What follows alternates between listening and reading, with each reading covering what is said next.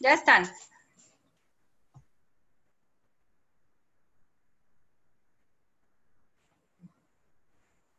Ya están, Nachito. Sí, gracias. Gracias. Buenas noches a todos en este día de fiesta. Espero que el frío no esté en, todas partes como aquí. Mm. Vamos hoy a, a seguir trabajando nuestra tercera bienaventuranza que habla de ablandar lo que es rígido en nuestro interior. Él habla de poder hacer eh, suave lo que de alguna manera se, estrella, se estrella con la realidad. Eh, hoy voy a sacar un ratico para responder unas preguntas que, que hicieron pero vamos a iniciar con nuestra invocación hacia dónde a todo. la oración del Señor, el Abum de Guashmaya, da sentido a todo el Padre Nuestro y da sentido a todas las bienaventuranzas, porque cada vez que estamos trabajando alguna parte de este universo del que nos habló Jesús, eh, de alguna manera estamos apuntando siempre a esa realidad es el principio del universo, el ser que da su ser a todo el universo y, su manifestación es de Guasmaya, es las mil formas en que se muestra, mil, las mil formas en que aparece a nuestros sentidos, las mil formas en las cuales podemos hacernos conscientes de su existencia manifiesta. Entonces iniciamos eh, cerrando nuestros ojos y inspirando, llevando nuestra respiración adentro. Mencionamos la palabra avum, buscando en ese sonido sentir la presencia de la unidad en todo lo manifiesto. La unidad manifestada en mí, la unidad manifestada en cada uno de mis prójimos, la unidad manifestada en cada elemento que se presenta a mis sentidos en este universo mis pensamientos, a mi mente, en mis pensamientos, mis emociones. Vum Maya.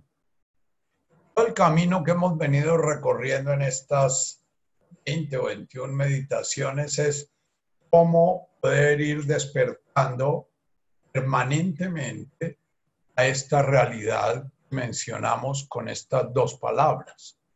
Esta realidad que mencionamos con estos dos sonidos, Avum, principio creador, siéntelo, siéntelo en todo tu ser. De Washmaya, esencialo, esencialo en tu cuerpo, esencialo en tus emociones. Presencialo en cada una de tus experiencias. Ojalá puedas presenciarlo cada vez que estás actuando, cada vez que estás permitiéndote ser co-creadora o creador con ese universo.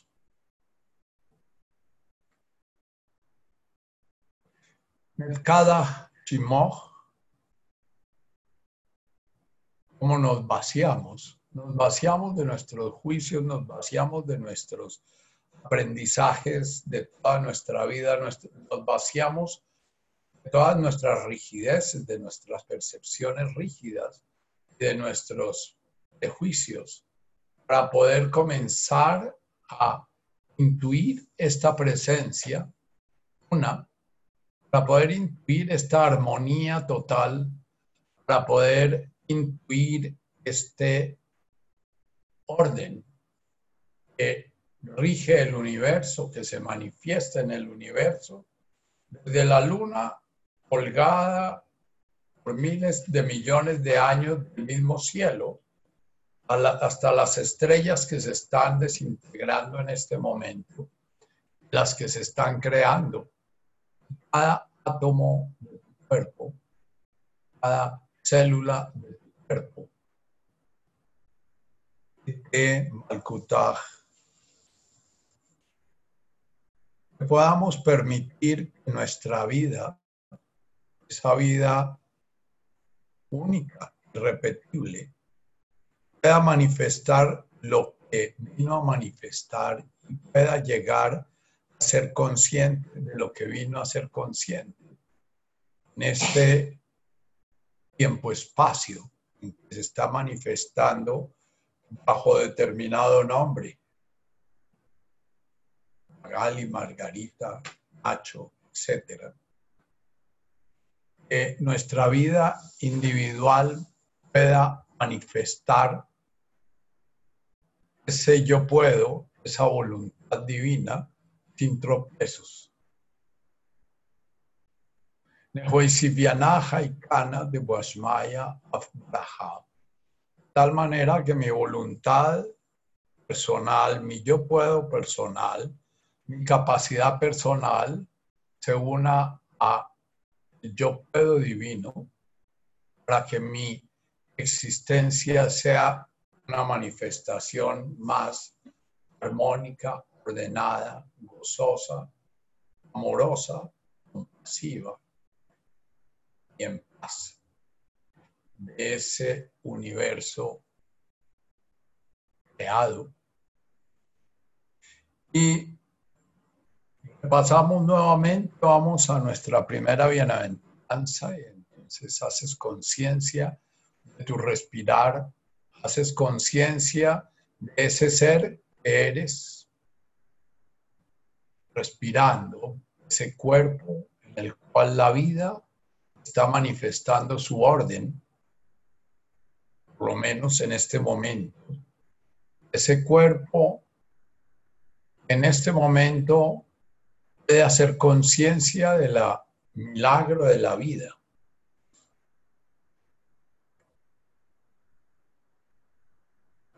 home, estás integrando, estás despertando, estás madurando. Más Baruch, cuando estás arraigado, cuando estás presente, cuando estás haciendo sagrada tu respiración. Malkutach Mashmaya.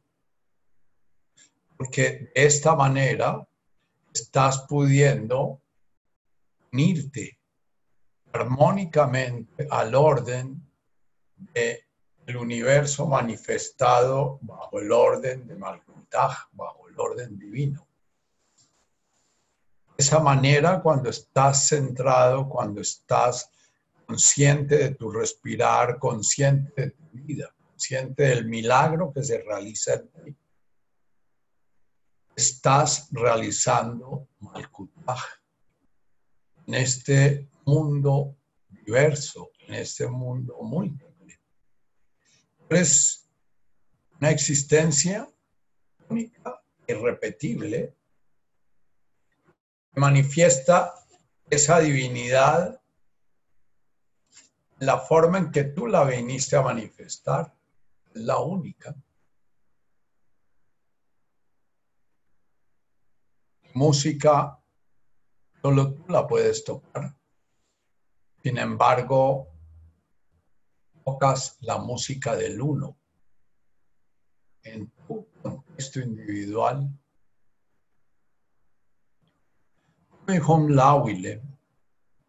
Nuestro segundo paso, poder estar relacionándonos con nuestro dolor, con nuestro placer, con nuestras frustraciones y con nuestros gozos sin huir de ellos, sin salir corriendo detrás de ellos, sin miedo, sin rechazo, sin resistencia, sin apegarnos a ellos, poder vivir nuestra diversidad, poder vivir todas las partes encontradas dentro de nosotros mismos. Llamó el Padre nuestro Bishá, Jesús, esas partes rígidas que tocan entre ellas, poderlas vivir con conciencia, sin rechazarlas, esperando poco a poco, con paciencia, que en la medida en que las vamos haciendo conscientes, vayan perdiendo su fuerza.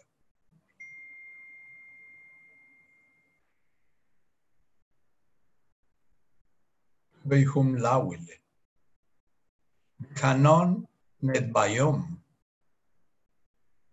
En la medida en que podemos estar dejándonos mover por la realidad, dejándonos eh, amasar por la realidad, dejándonos golpear por la realidad, dejándonos tocar por la realidad, y vamos llegando a nuestra satisfacción, a nuestra completitud, a nuestra integración, nuestro realizar nuestro ser completo, a descubrir que nosotros somos una totalidad armónica, a pesar de que nos hayamos vivido mucho tiempo desgarrados por el conflicto interior y el conflicto con nuestro entorno, que son el mismo, cuando resistimos algo en nosotros mismos, resistimos algo en el prójimo,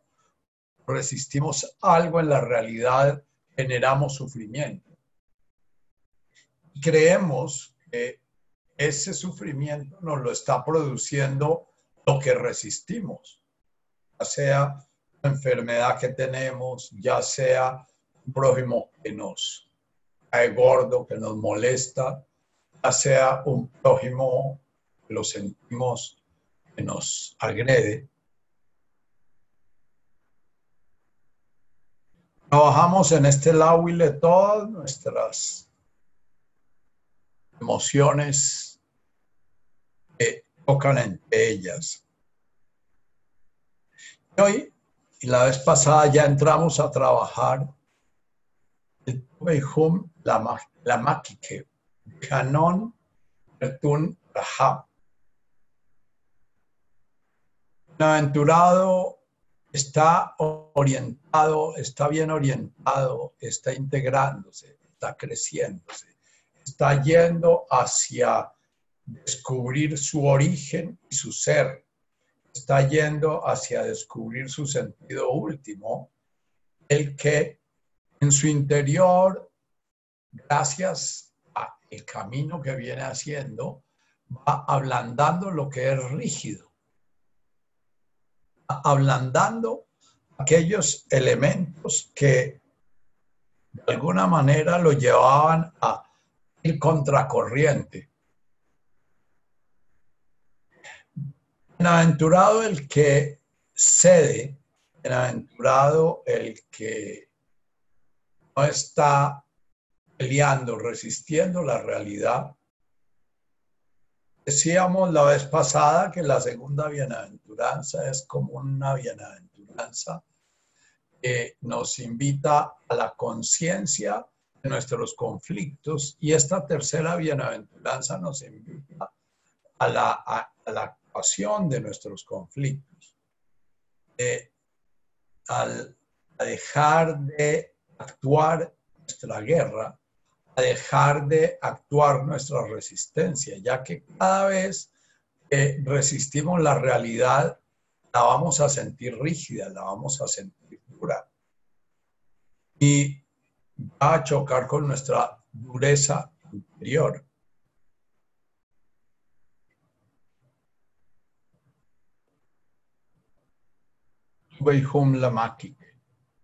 Hanon, la medida que estamos cediendo, en la medida en que dejamos de andar contra la corriente, en la medida en que dejamos de resistir, la medida en que dejamos de resistir a nosotros mismos, resistir eh, nuestras tendencias a resistir, vamos a hacer más conciencia para poder tener más claridad en el lábile. Y la medida en que estemos bien arraigados en nuestra respiración, se va generando un movimiento de integración tanto de nuestros procesos aprendidos, de nuestros conocimientos, nuestras intenciones, nuestros, nuestros sentimientos, etcétera, como de nuestras acciones. Va comenzando a haber una relación en nuestro actuar con el entorno mucho más manso. La bienaventuranza fue traducida como bienaventurados los mansos, los humildes, porque ellos serán la tierra. Hemos venido trabajando en estas dos bienaventuranzas sobre el saber contentarse, sobre el poder vivir lo que tenemos con gozo, sobre el poder relacionarnos con el que, lo que acontece en cada día de nuestras vidas con gratitud, con un sentimiento de está bien, Viara, está bien que las cosas sean así como están siendo. Un sentimiento de gracias por tener la vida que tengo y poderla vivir como la estoy viviendo. Gracias por tener hambre y poder tener que comer.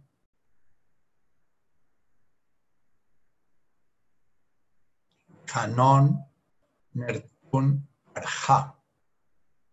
El que va volviéndose manso, el que va volviendo, va aprendiendo a ceder frente a lo que resiste. El que va aprendiendo a ya en el caso extremo, a poner la otra mejilla cuando le dan una cachetada, o entregar el saco cuando le roban la capa, a caminar dos cuadras cuando lo obligan a caminar una. Ertun Arha, traducido como le darán la tierra. Nertun Arha lo traduce Neil Douglas como va a comenzar a sentir yo puedo de la tierra actuando a través de su yo. Va a comenzar a sentirse integrado al orden de la tierra, al orden de ese universo manifiesto. Va a comenzar a sentir que de alguna manera ese orden que rige todo y que antes no entendía y que no, va volviéndose claro para, él, que va comenzando a sentir con claridad el qué hacer, va comenzando a tener una voluntad mucho menos ambivalente, que es la que traía antes, porque nuestra voluntad afincada en el ego está afincado en la mente es fundamentalmente ambivalente. Entonces, Canon Narja es comenzar a sanar esa ambivalencia básica que nos lleva a sentir que ni contigo ni sin ti. Contigo porque me matas y sin ti porque me muero. quiero suicidar, pero al mismo tiempo tengo pánico de morirme. Quiero viajar, pero al mismo tiempo me da miedo viajar. Eh, esa ambivalencia propia de un ego alimentado por la individualidad, alimentado por la, la neurosis, alimentado por las programaciones contradictorias y poco realistas, va sanando, va generando una sensación de profunda paz nuestro actuar, profunda serenidad en nuestro actuar. Es un sentir que la acción va fluyendo espontáneamente y amablemente. Cada vez me encuentro conmigo mismo, en lugar de agarrarme a cachetadas, voy a sentir un gozo de estar encarnado y de estar manifestando esta encarnación he podido ir sanando esa herida original. Me llevó a sentir que si yo fuera distinto de lo que soy, podría ser amado. Y voy comenzando cada vez más a sentirme gozoso de ser lo que soy, como soy, y de vivir lo que estoy viviendo como lo que estoy, como lo estoy viviendo. Y mi actuar cada vez se nutre más en el presente. Mi actuar cada vez está más motivado por lo que acontece en cada presente. No voy a estar gastando permanentemente mi ego en función de crear y crear y crear realidades futuras, propósitos futuros de la enmienda, propósitos, metas, eh, eh, generar obligaciones para mí mismo, obligaciones para los que me rodean, los mundos que creo son tan complejos que tengo que estar atropellando al mundo entero para poderlo cumplir. Los paisas antiguos del Quindío y de Manizales y se criaron y para quienes, para quienes el signo del poder y la riqueza significaba tener una recua de 50, 60, 70 mulas sacaban el café hacia las ciudades como Manizales o Medellín en largas jornadas, eh, eh, se, referían a, a, un, a, un dicho muy, muy simpático que decía, fulano de tal es tan, tan simple que goza arrastrando un freno.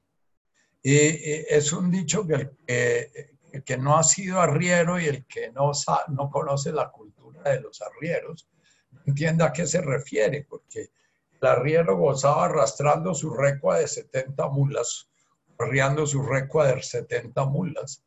Gozar arrastrando un freno es estar contento que uno lleve el cabestro y no lleve mula detrás. Si sencillamente eso es lo que lo pone a hacer uno la vida, uno va a sentir el gozo de la simpleza que le pone a hacer la vida, el gozo de lo sencillo que le pone a hacer la vida en nuestra mística cristiana y en, todo el lenguaje de Tony de Melo y de algunos místicos modernos, e, es el gozo de andar ligero de equipaje, ligero de deberes.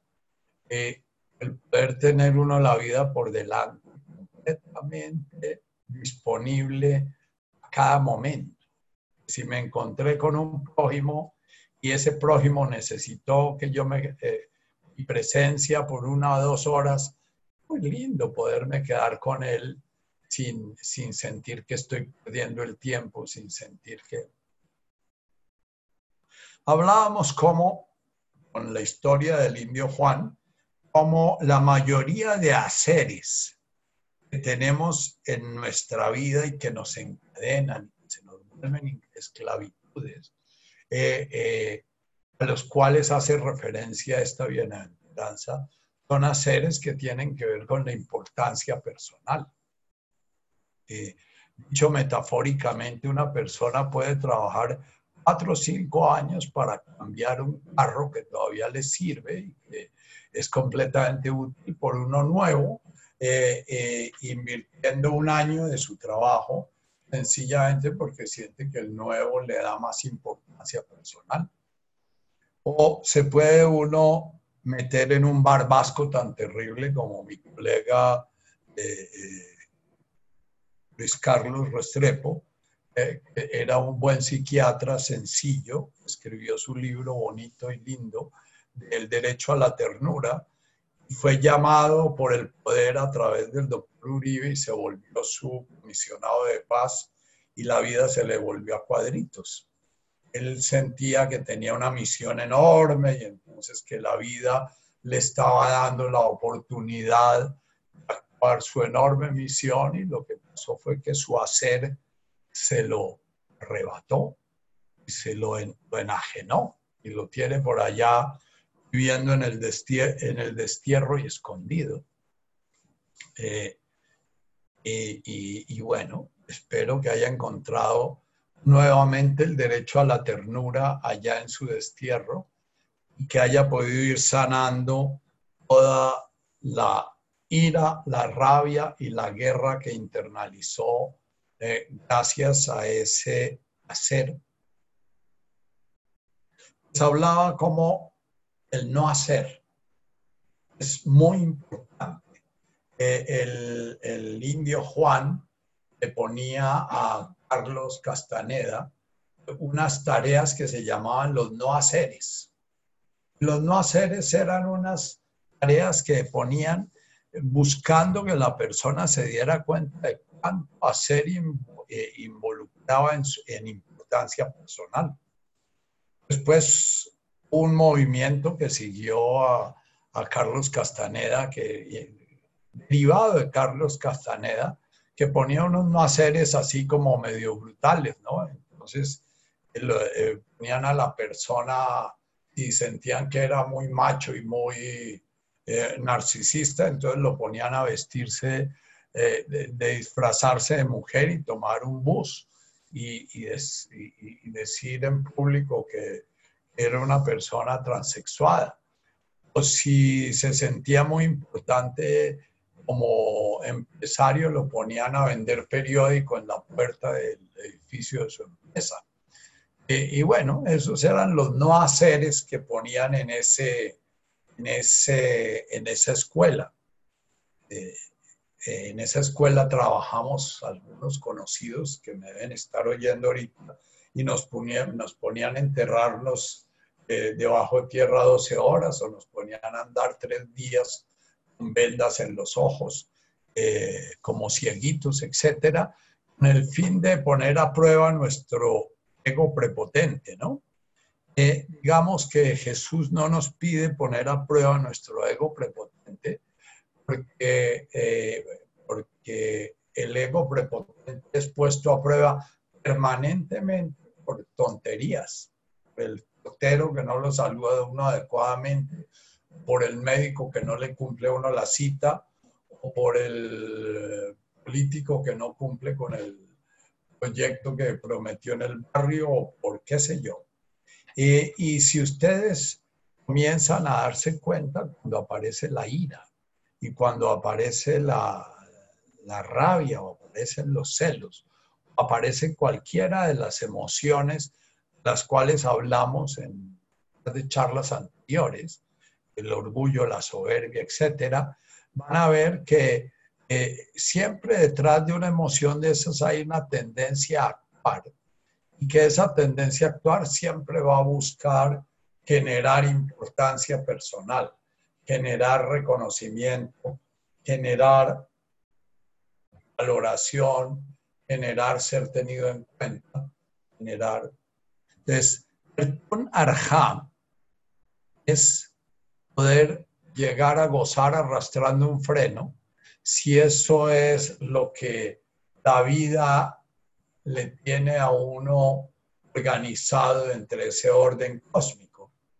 Pero para llegar a saber eso, eh, hay varias preguntas que llegaron esta semana en que vamos a trabajar un poquito de cómo vamos a saber si estamos trabajando para el ego y estamos actuando para el ego, o sea, el ego no al servicio de entrar a descubrir cuál es ese orden del universo que se actúa a través de él, sino el ego al servicio de crear una importancia personal. Eh, la importancia personal, eh, desgraciadamente, eh, es el legado que nos dejan nuestros padres.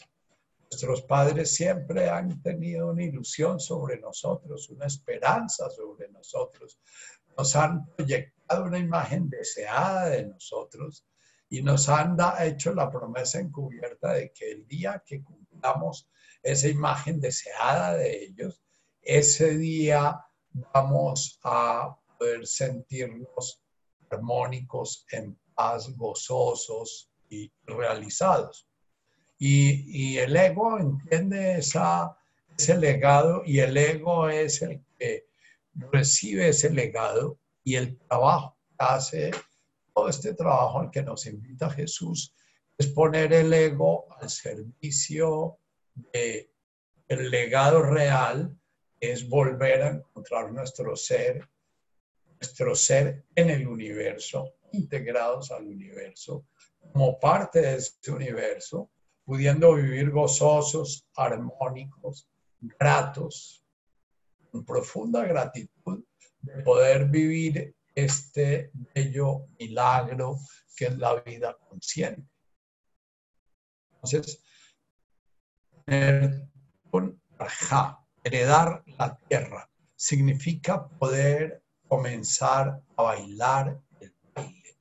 Nos pone a bailar la vida y bailarlo con gusto de que ese baile lo voy a bailar como, me, como se me dio la posibilidad a mí. Mi baile es único irrepetible. Y lo que tengo que encontrar es la posibilidad de realizarlo lo más bellamente posible, lo más verazmente posible y, lo más gozosamente posible. Eh, lo primero lo que tengo que encontrar es cuál es el baile que, de alguna manera hará parte de mi existencia. Eh, eh, mi hija tenía un de un muñeco que no sabía quién era y entonces andaba buscando quién era, entonces se le acercaba la yegua y entonces la yegua le decía, no, no, no, usted no es un caballo, fíjese no tiene cascos, ¿no? Se le acercaba al caracol y el caracol, no, no, usted no es un que usted no tiene concha, ¿no? Se le acercaba al elefante, no, usted no, no tiene trompo, ¿no? Y bueno, ese animalito en ese cuentico sufría porque él buscaba quién era y quién era hasta que al fin termina diciendo, ah, yo ya descubrí quién soy yo, yo soy yo. Y, bueno, eso en el fondo es un cuentico, es absolutamente el resumen del budismo, del cristianismo, de la Advaita, es descubrir quién soy yo, quién realmente está siendo la manifestación de la divinidad en mí. Es un reto. Y las bienaventuranzas y el Padre Nuestro son sencillamente el estar recordando eso. nuestro camino es como comenzar a ver cuál es la música que realmente me están tocando, para ver cuál es el baile que nace de mí, o ver cuál es la música que quiero cantar o que quiero tocar, para ver si puedo aprender a tocar el instrumento es mi instrumento y poderlo tocar de la forma en que yo vine a tocarlo. Decía Neil Douglas este domingo en su retiro, y Nayatan decía, que el universo era un universo de notas, que cada uno de nosotros era una nota, y que el, el sentido profundo de la vida era poder tocar esa nota de tal manera que hiciera parte perfecta y armónica de la armonía del universo.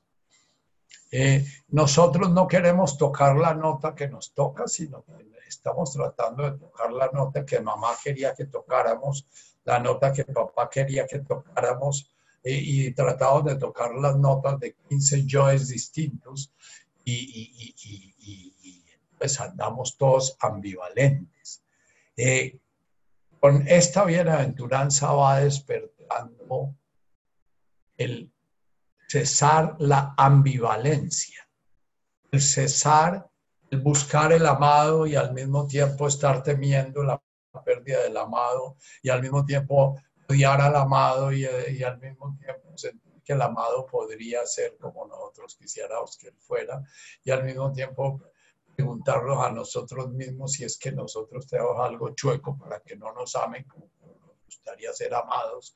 Y, ese, ese baile permanente de, la contradicción y, de la lucha con el sigo mismo, a través de todas esas pasiones que ya trabajamos en meditaciones anteriores. Eh, en, eh, Danzar la vida tenemos, teníamos un modelo muy parecido al modelo que les pasé ahorita de la, de la, meditación de las respiraciones.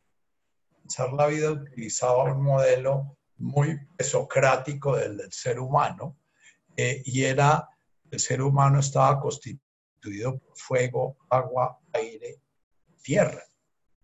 La tierra le daba su identidad y le marcaba su sentido, eh, su, lugar de su madriguera, su qué hacer eh, y, su sentido de, un sí mismo individuado.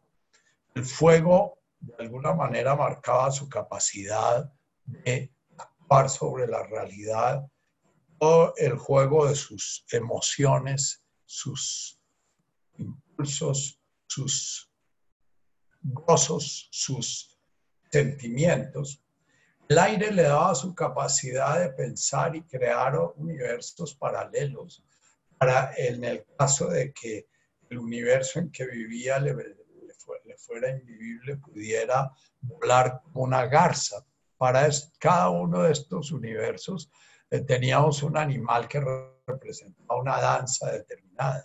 Entonces, para la Tierra era la serpiente. La serpiente gana toda su seguridad porque sabe cuál es su territorio. El fuego teníamos al tigre, gana su seguridad en su capacidad de ir afuera y su capacidad de dar el combate el aire teníamos la grulla, la garza. cuando entra, o, el cormorano, cualquier ave migratoria, que cuando entra el invierno en un sitio, migra hacia, hacia otro sitio. Por último, el agua teníamos el hipopótamo. En nuestro territorio no existen los hipopótamos fuera de la, fuera de la hacienda Nápoles, entonces realmente en nuestros territorios es el, marrano.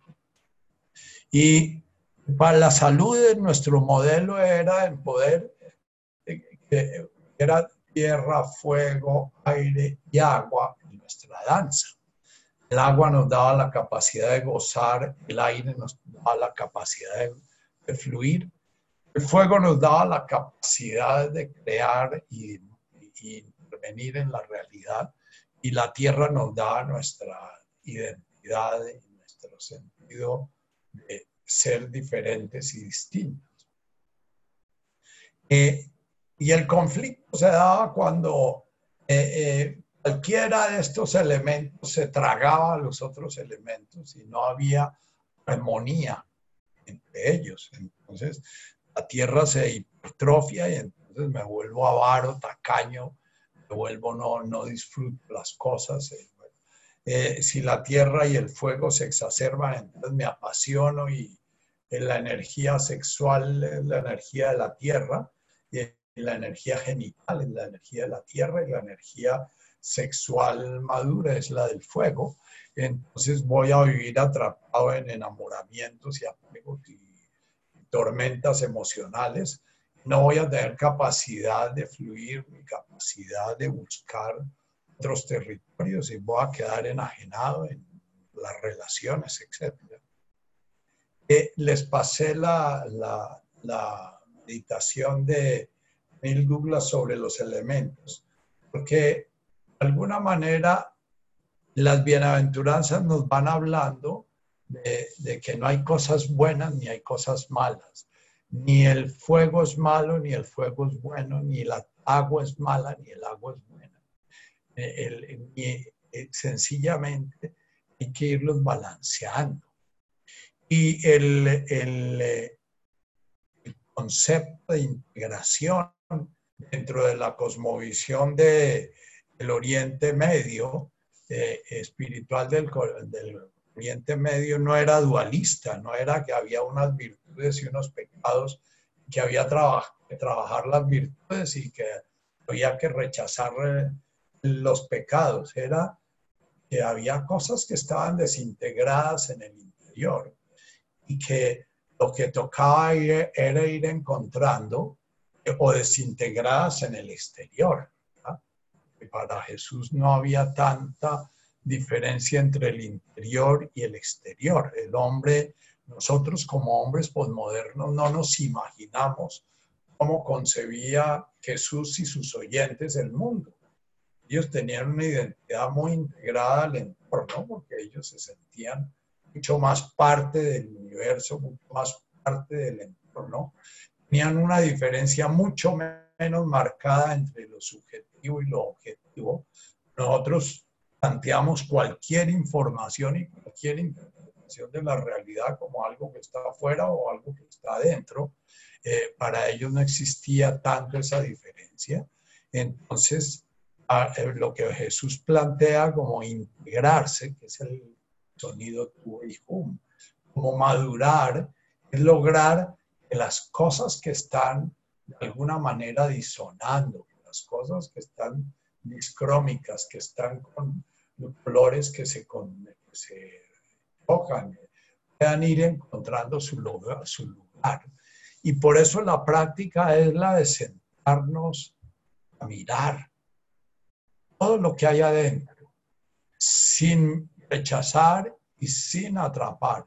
Sencillamente contemplar, contemplar y al mismo tiempo a contemplar mientras respiramos afincados, aquietándonos y comenzar a sentir todo lo que va apareciendo sin rechazar y sin elegir, sin alimentar algo y sin eh, quitarle el alimento a otra cosa, sencillamente ver que vaya apareciendo. Entonces, por eso el Lawil es el, comenzar a, mirar todo lo que me rodea, lo que llamo amigos, lo que llamo enemigos y comenzar a ver cómo relacionarme armónicamente con todo eso que se me está dando. Comenzar a decir que tengo que cambiar de trabajo o tengo que cambiar de marido o tengo que cambiar de vecino o tengo que cambiar de país. No es lo que hacemos nosotros hoy en día, ¿no? Que cuando no nos funciona algo ya queremos salir corriendo.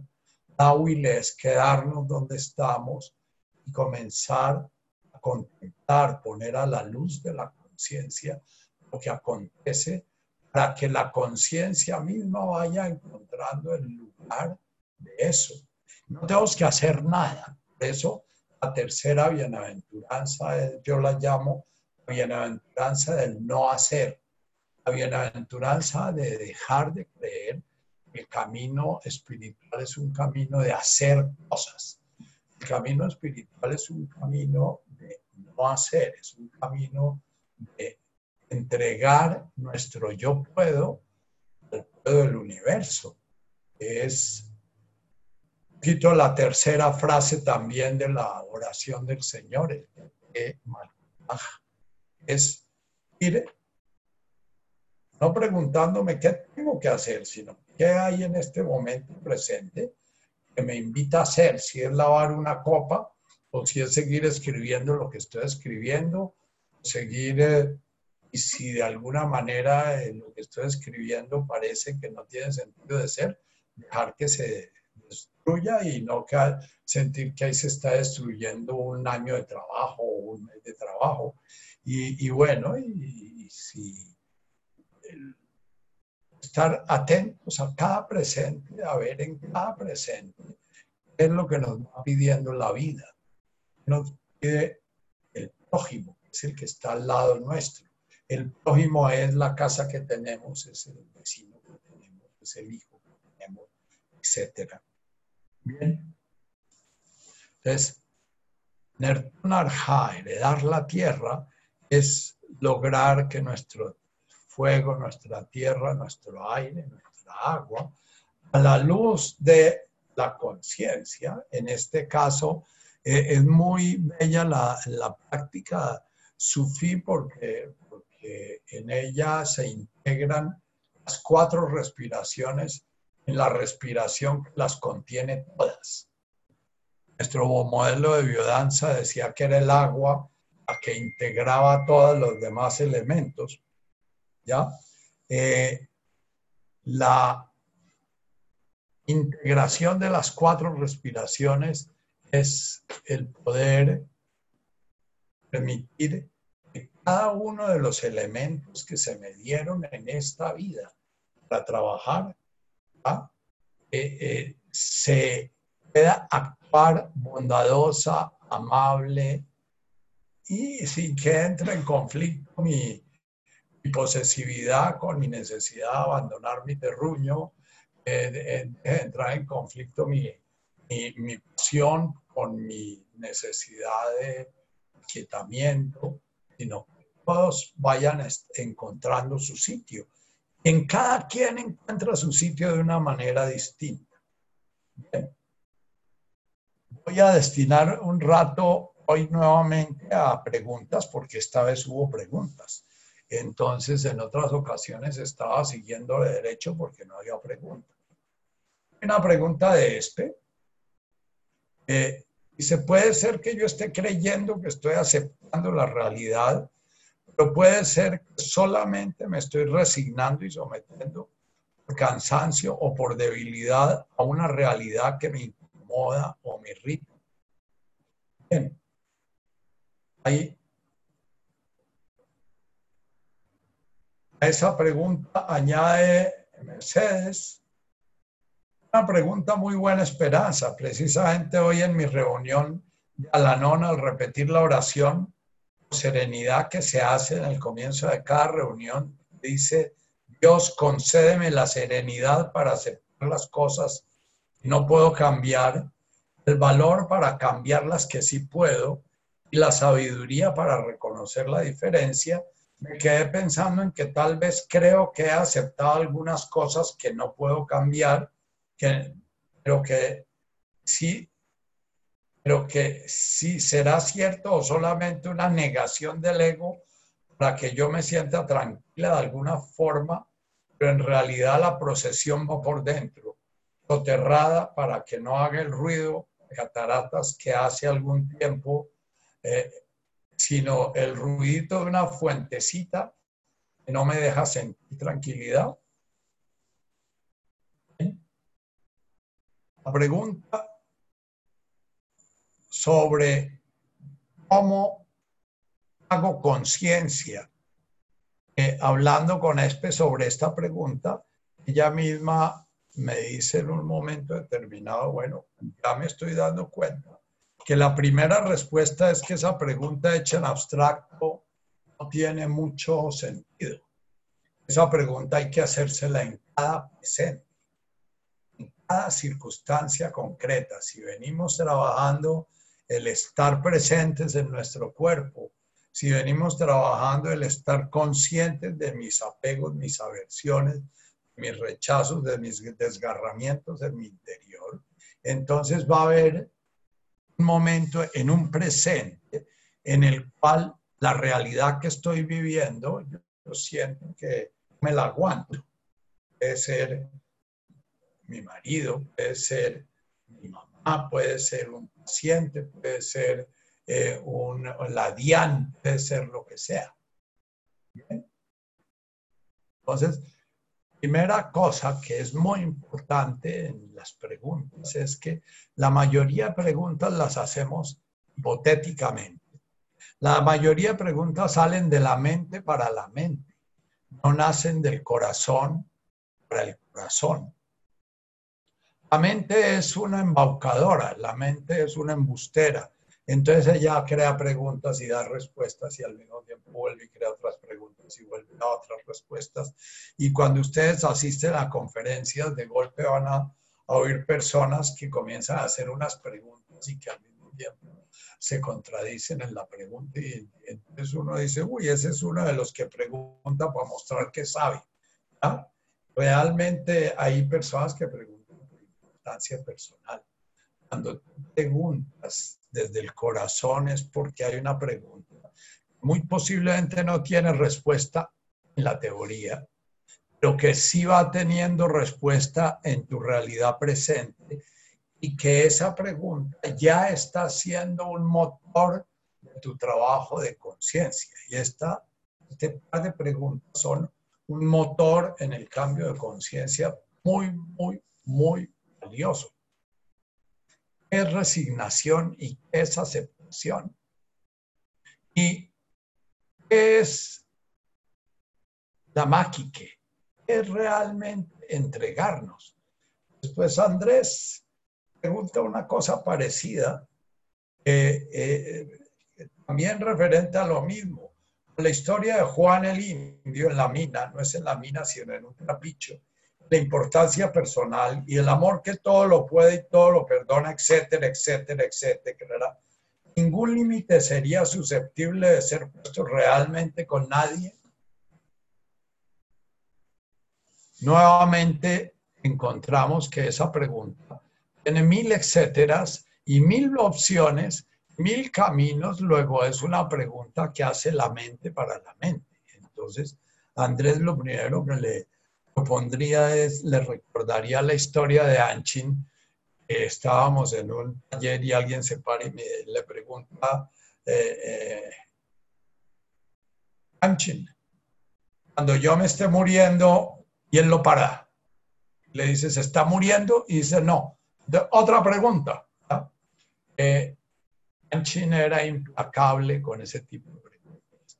Pero volvamos a la pregunta no tiene respuesta teórica, pero que sí puede llevar profundamente la transformación. Es en cada presente estarme preguntando, bueno, estoy rechazando. es lo que realmente, y desde dónde lo rechazo? Lo rechazo desde mi orgullo, lo rechazo desde sentirme humillado, lo rechazo desde mis celos, lo rechazo desde mi envidia, lo rechazo desde mi culpa, lo rechazo desde la culpa de otro, lo rechazo desde mi desde dónde lo rechazo. Y lo primero que vamos a darnos cuenta es que si esa emoción kármica, ese, esa programación está viva, yo no voy a poder aceptar la circunstancia está toreando la emoción kármica, porque la emoción kármica es un automatismo muy profundo creamos desde niños para rechazar o buscar determinadas experiencias o circunstancias. Entonces, lo primero que hay que entender en ese momento es, ah, estoy dándome cuenta de mi rechazo a, estoy dándome cuenta de que quiero cambiar eso. Entonces, por ahora me doy cuenta que no puedo definitivamente aceptar eso sea como está siendo, toda mi codicia, mi soberbia, mi rabia, mi odio, la emoción que sea, quiere cambiar esa realidad y para eso me condicionaron.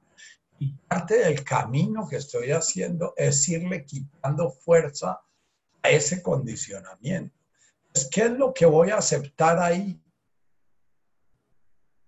Voy a aceptar esa pasión, voy a aceptar ese condicionamiento como algo propio de mi existencia, como parte del barro que se me dio para hacer mi escultura en esta vida y voy a ponerlo a la luz de la conciencia sin rechazarlo,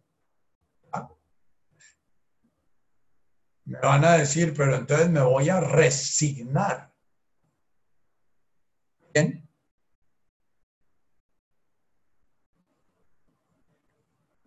Puede haber muchos niveles de conciencia.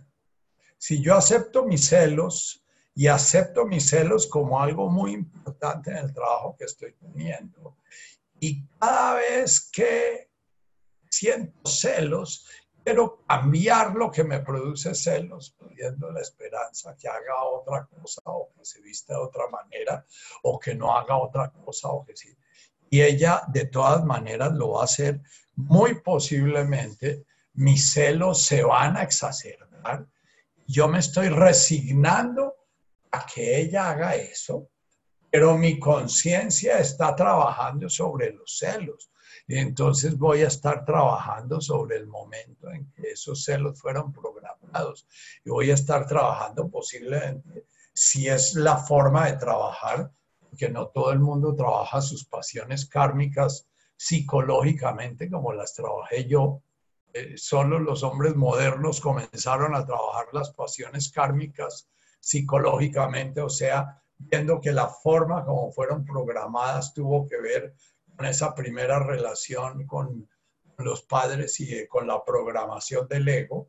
Entonces, voy a estar contemplando en qué momento ese niño se sintió desplazado y voy a recordarme a mí mismo que ya soy un adulto, realmente el peligro que corría en ese entonces, y entonces voy a usar una cantidad de historia personal. Ustedes van a decir, pero si la historia precisamente es de lo que lo tenemos que soltar. El camino psicológico es un camino en el cual la historia se revive y se recuerda para ponerla en la conciencia y quitarle fuerza al condicionamiento kármico. Y esa es como la forma como se nos dio la posibilidad de trabajar a los hombres posmodernos. Posiblemente en la época de Jesús o en la época, en épocas anteriores, cuando ni siquiera se hablaba del inconsciente, había muchas otras formas. Había formas eh, que las encontramos en los libros de San Juan de la Cruz o en los libros de las moradas de Santa Teresa de Jesús, cómo hacían ellos para ir quitándole fuerza a esos condicionamientos kármicos. Todos los libros de la mística y de los caminos de la virtud eh, del medievo son eh, muy valiosos para ver formas no psicológicas de trabajar eh, estas pasiones kármicas. Entonces, volviendo concretamente a la pregunta de Espe y la de Mechas. Mechas, estás toda siempre con el detective y, el, la autocrítica bien, eh, eh, sospechando que lo bueno que está pasando en ti de golpe no es bueno, sino que es que por allá debajo sigue pasando lo malo. Eh, entonces, tienes que, de alguna manera,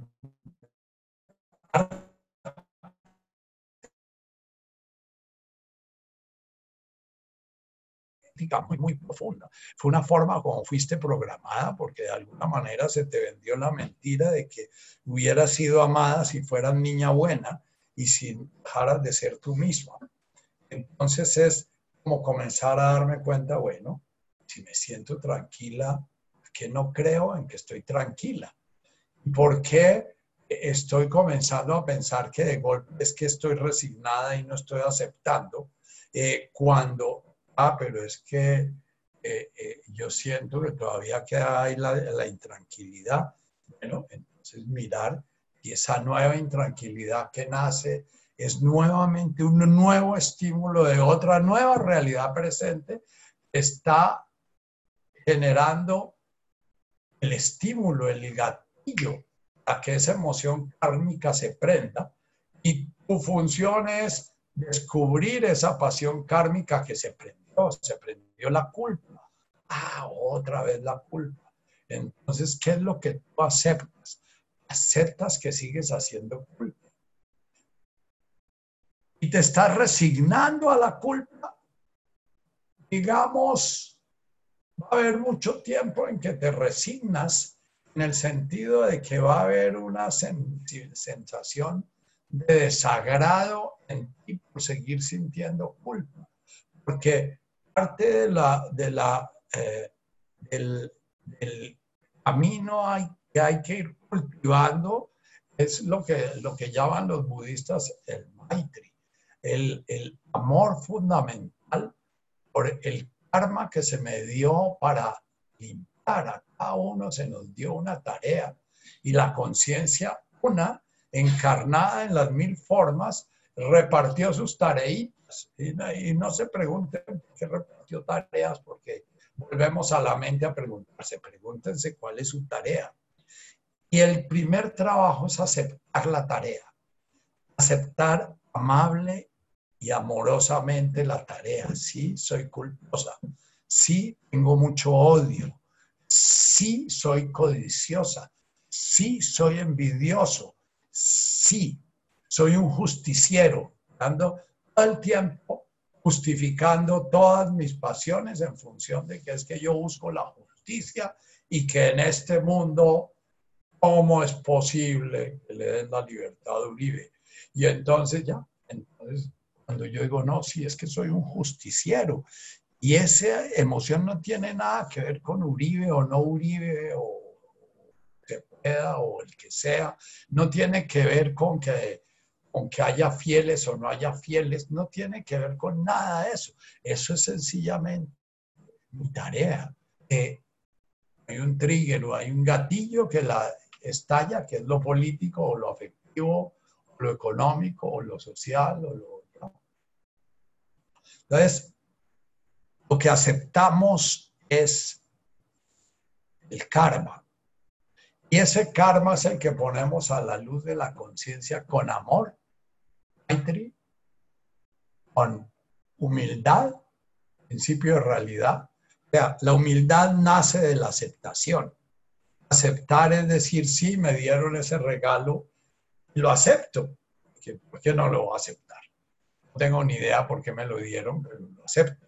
Digamos que nosotros los hombres posmodernos somos muy soberbios, entonces decimos, yo sí quiero ver cómo fue que me dieron el regalo. Entonces, si soy celoso, entonces, ¿cómo fue que mi ego creó esa pasión? Si soy envidioso, ¿cómo fue que mi ego creó esa envidia? Eh, eh, no es que mi ego la creó, mi ego de alguna manera vino a vivir eso.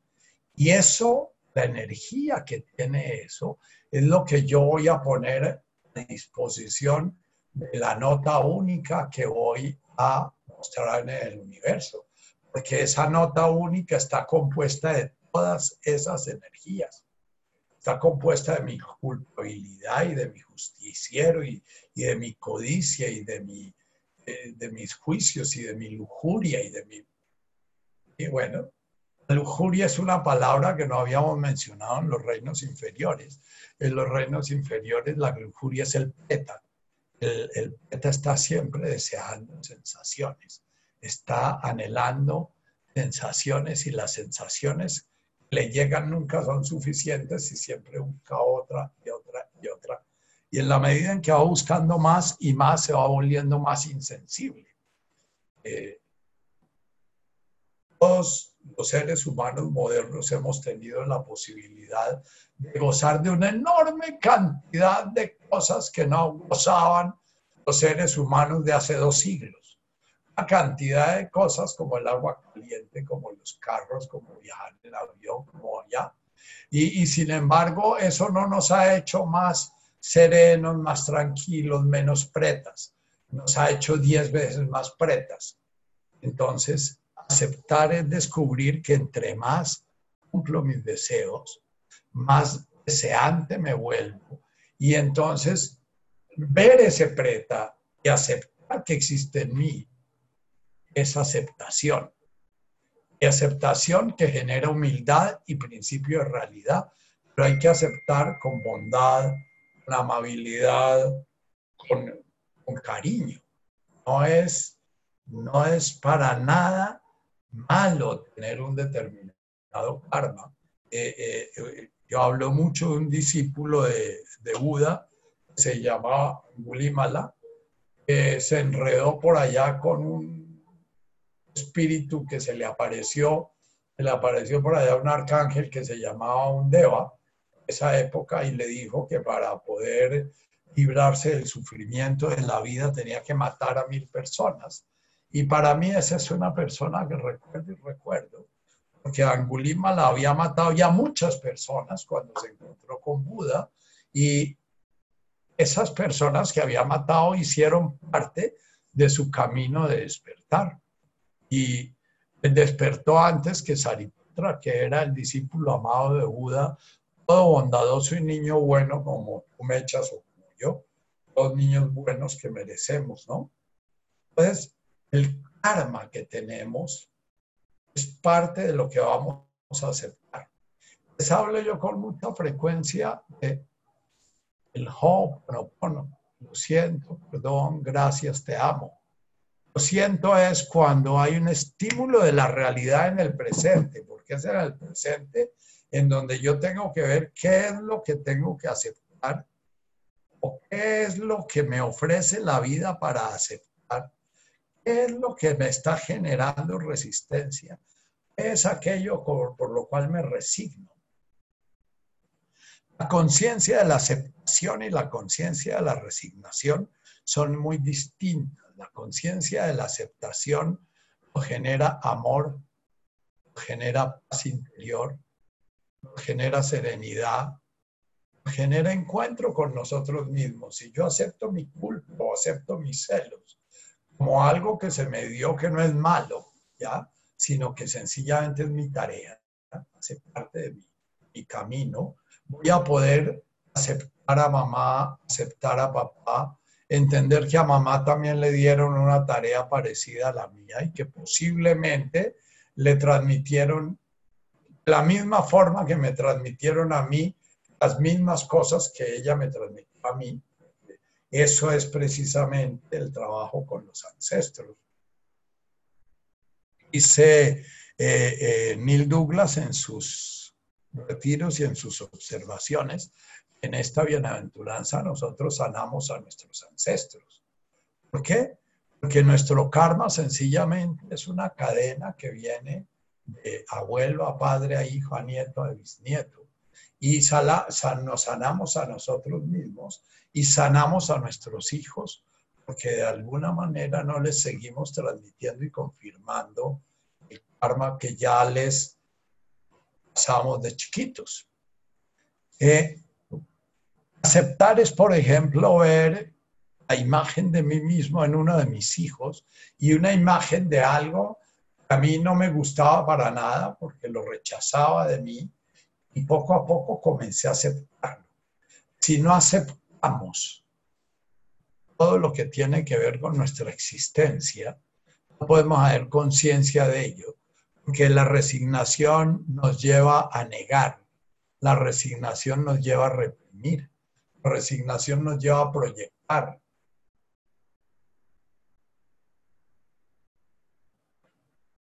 Si yo me resigno a tener un hijo drogadicto, de alguna manera está, yo estoy sintiendo que está fracasando su vida, nunca voy a poder acercarme a él, porque no voy a sentir amor, sino bronca, resignación genera bronca. La resignación lleva a la amargura. Sin embargo, parte del camino de aceptación es aceptar que estoy resignando. Debe haber momentos claros en nuestra vida en que hay algo que definitivamente no lo soporto por ahora. Entonces es decir, bueno, esto eh, lo acepto como algo que es muy pesado para mí y voy a pedir en mis oraciones que de alguna manera se me den los recursos para poder relacionarme con eso y poder integrarlo, poder hacerlo parte de mí.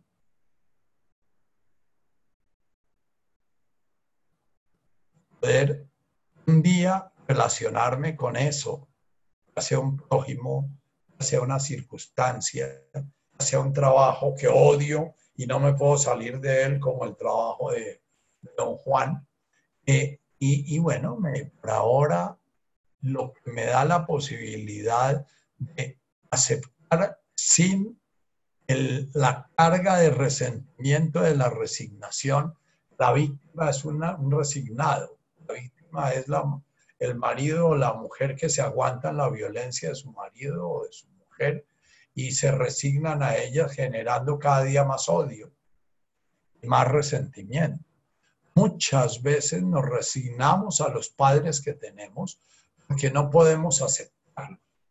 Y lo primero que tenemos que entender es que no los estamos aceptando y qué estamos haciendo para no aceptarlos. Porque al no aceptarlos no estamos asumiendo alguna tarea que nos dio esta vida para trabajar. Cuando uno no acepta a alguien es porque está depositando en esa persona algo que tiene que trabajar en sí mismo. Entonces, cuando a nivel práctico, ustedes saben cuándo se resignaron, cuando comienzan a resentir y a sentir bronca, y a sentir rabia, y a sentir eh, que no hay paz interior, y a sentir entonces vayan y miran es lo que les está quitando la paz en este preciso momento. Y si no lo veo, entonces me tomo el trabajo de sentarme un rato largo, a, colocarme en mi conciencia, a ver a mi mente y a mis emociones y a mi cuerpo reaccionando para ver si me dan una pista de qué es lo que me tiene embroncado. Apenas vea lo que me tiene embroncado, entonces voy a ver mi resistencia a eso y voy a reconocer y aceptar mi resistencia a eso. Eso es, lo siento. Perdón es, voy a dejar de pelear con eso. Gracias es gracias a la vida que me está dando oportunidad de volverme consciente. Y te amo es, amo todo esto que se me está dando, porque este es un camino maravilloso, es un camino milagroso, es un camino que, a lo único que me lleva a la gratitud. La resignación lleva al resentimiento. Resignar viene de dos palabras latinas. Re es repetir otra vez, rehacer, y signar es firmar. Cada que uno firma algo es porque está volviendo a eso firme y scripsi scriptum. Resignar es reafirmar esa realidad tal como es rechazada por mí, pero sin conciencia de que la estoy rechazando. Entonces, primer paso es siempre trabajar en presente estas cosas. No las trabajen teórica, éticamente, porque si no la mente les va a cambiar las circunstancias. Entonces, el, el principio de presencia lo tienen en su cuerpo. En su cuerpo sienten que están haciendo rabia. Ojo, estoy sintiendo rabia ¿Cómo la siento en mi cuerpo de esta y esta manera? Bueno, voy a, ver qué explicación está dando mi mente para esta rabia.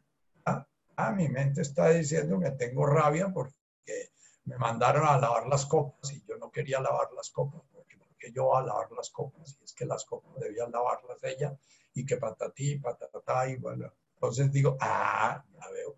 Entonces la mente está creando una historia para poder una emoción que tengo kármica, que es la rabia. Y entonces la mente inventa sus historias para poder sentir esa emoción con la cual me siento identificado y me siento muy Nacho Vergara. Nacho Vergara es ese rabioso. Entonces, voy a, lo primero que hago es aceptar que mi mente está creando una historia para sentir rabia. De pronto no es tan sencilla la cosa. Amanezco 8 de la mañana comienzo a sentir que la vida es dura, que mejor morirse, que esta vida es un camello y que, y, que entonces, ojo, esa aflicción, esa profunda aflicción que hace parte de, de hacer parte de varios reinos, esa aflicción profunda que nos lleva a la depresión eh, entonces, ¿en qué se está alimentando esa aflicción? Y esa aflicción se está alimentando en un sentimiento. ¿Y qué es un sentimiento? Es una sensación que, que compone, viene del cuerpo y que yo no veo una historia mental que le esté alimentando. Ah, bueno, entonces es posible que aquí está apareciendo un karma corporal karmas corporales muchas veces vienen genéticamente organizados, otras veces vienen congénitamente organizados. O sea, que mamá estaba sintiendo se me le transmite a mi cuerpo y mi cuerpo hace memorias. Eh, o, o, sencillamente se organizan en los primeros cuatro años de mi vida con sentimientos muy profundos que sentimos frente a circunstancias que nos desbordan como niños. Sentimos que esas circunstancias ya no las podemos tolerar y entonces las mandamos al inconsciente. Pero en el cuerpo quedan las memorias. Y bueno, entonces estoy sintiendo una aflicción muy profunda con ganas de morirme y con ganas de, de, me vienen las fantasías del suicidio y, y, bueno, Bien, entonces, bien, entonces, muy posiblemente estoy teniendo que ver con algo, con mi herida original, estoy teniendo que ver con algo, con lo que viví en mis primeros años de vida que no recuerdo, pero entonces voy a ir directamente a mi cuerpo. Me voy a poner a hacer mi yoga, me pongo a hacer mi tai chi, me pongo a meditar y a presenciar absolutamente todo lo que está aconteciendo en mi cuerpo y me subo a mi conciencia para que mire ese cuerpo-mente y, y, mire qué relaciones está creando la mente frente a eso que se está sintiendo. Y por lo general, cuando son esas emociones así que irrumpen corporal. Y desde las memorias corporales, la mente está confusa, la mente está como, en una nube, no, ella busca y no encuentra un carajo, ¿no? Entonces, bueno, puede inventar una historia, ah, fue que anoche me tomé unos vinos y me cayeron mal, o ah, fue que la luna eh, se confrontó con Marte y salió Júpiter y se le metió al baño y entonces eh, Plutón está ahorita actuando y entonces qué sé yo. Y entonces, bueno, esas explicaciones sirven un poquito como para, bueno, pero por lo general con esas explicaciones astrológicas esas explicaciones mágicas, eh, lo que hacemos es eludir, eh, buscar una historia mental elude el trabajo real, ir a nuestro cuerpo a integrar una energía que está ahí congelada de miedo. Por lo general hay un miedo profundo y es posible que esa mañana haya amanecido con eso porque en mi mundo onírico es posible que de pronto apareció alguna memoria o sencillamente no se sabe muchas veces porque hay circunstancias metabólicas o circunstancias astrológicas o circunstancias hacen que esas memorias afloren a la conciencia. Pero cuando comenzamos a trabajar en serio con ellas, puede ser danzando, puede ser haciendo gimnasia, puede ser... Yo hice mucho tiempo bioenergética. Me esas sensaciones profundas de, desolación, de anonadamiento, que yo no entendía de dónde venían. Me ponía a hacer dos, tres horas de bioenergética y a vibrar y a vibrar hasta que esa emoción se integraba. Es integrarla, es permitir que suba a la conciencia y se haga parte de mi conciencia presente sin que quede por allá toda esa energía congelada, paralizada, aflorando cada X tiempo. Hoy en día con las drogas psiquiátricas que tenemos, se llaman antidepresivos, la mayoría de veces esas memorias arcaicas que vienen del cuerpo eh, se tapan a través de un antidepresivo, porque el antidepresivo lo que hace es crear un estado mental que no corresponde a lo que está aconteciendo en la memoria corporal. Se están modificando los neurotransmisores y, se está transmitiendo un mensaje no tiene que ver con la realidad organísmica. Yo los uso y los formulo mucho porque hay muchas personas que no se sienten capaces de enfrentar eso que se sienten tan anonadadas y tan desoladas que sienten no tener energía para mover un dedo. Sin embargo, siempre advierto, siempre advierto, si le voy a dar un antidepresivo, ojalá no me tire el trabajo de que usted vino a hacer, porque muy posiblemente lo que está apareciendo es una tareita a llevar a cabo. Pero si va a afrontar esa tareita, entienda, lo primero que tiene que hacer es ir a su cuerpo. Los seres humanos de hace tres, cuatro siglos vivían en el cuerpo. Entonces esas memorias corporales las trabajaban de una manera mucho más clara, afluían a su conciencia durante toda su vida.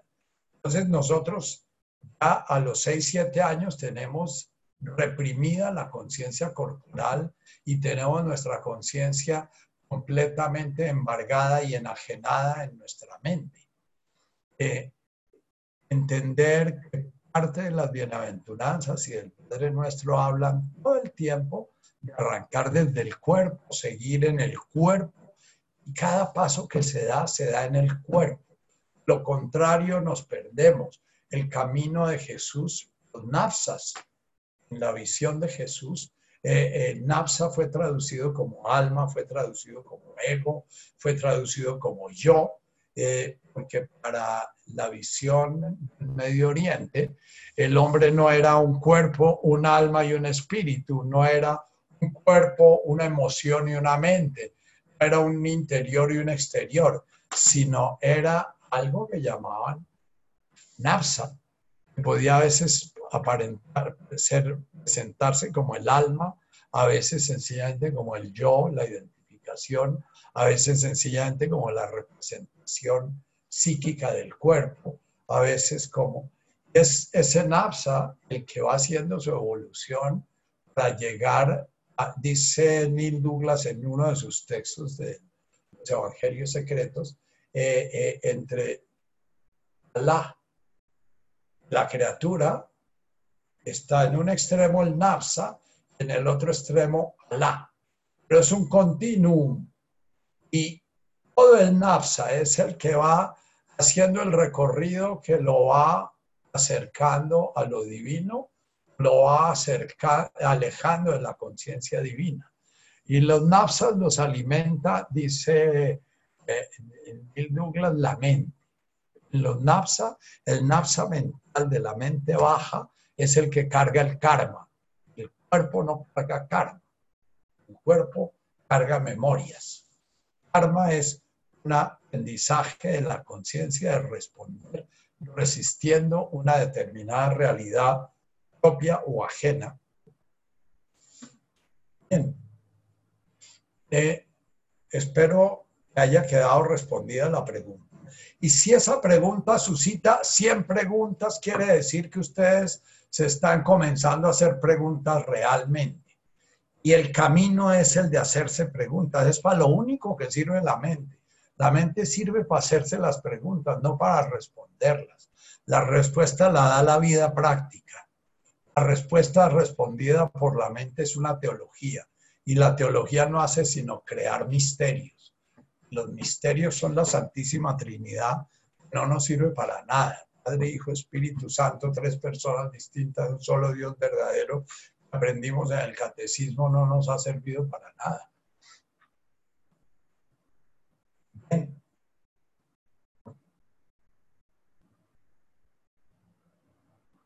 Agradezco esa pregunta y las preguntas que han llegado detrás de esa.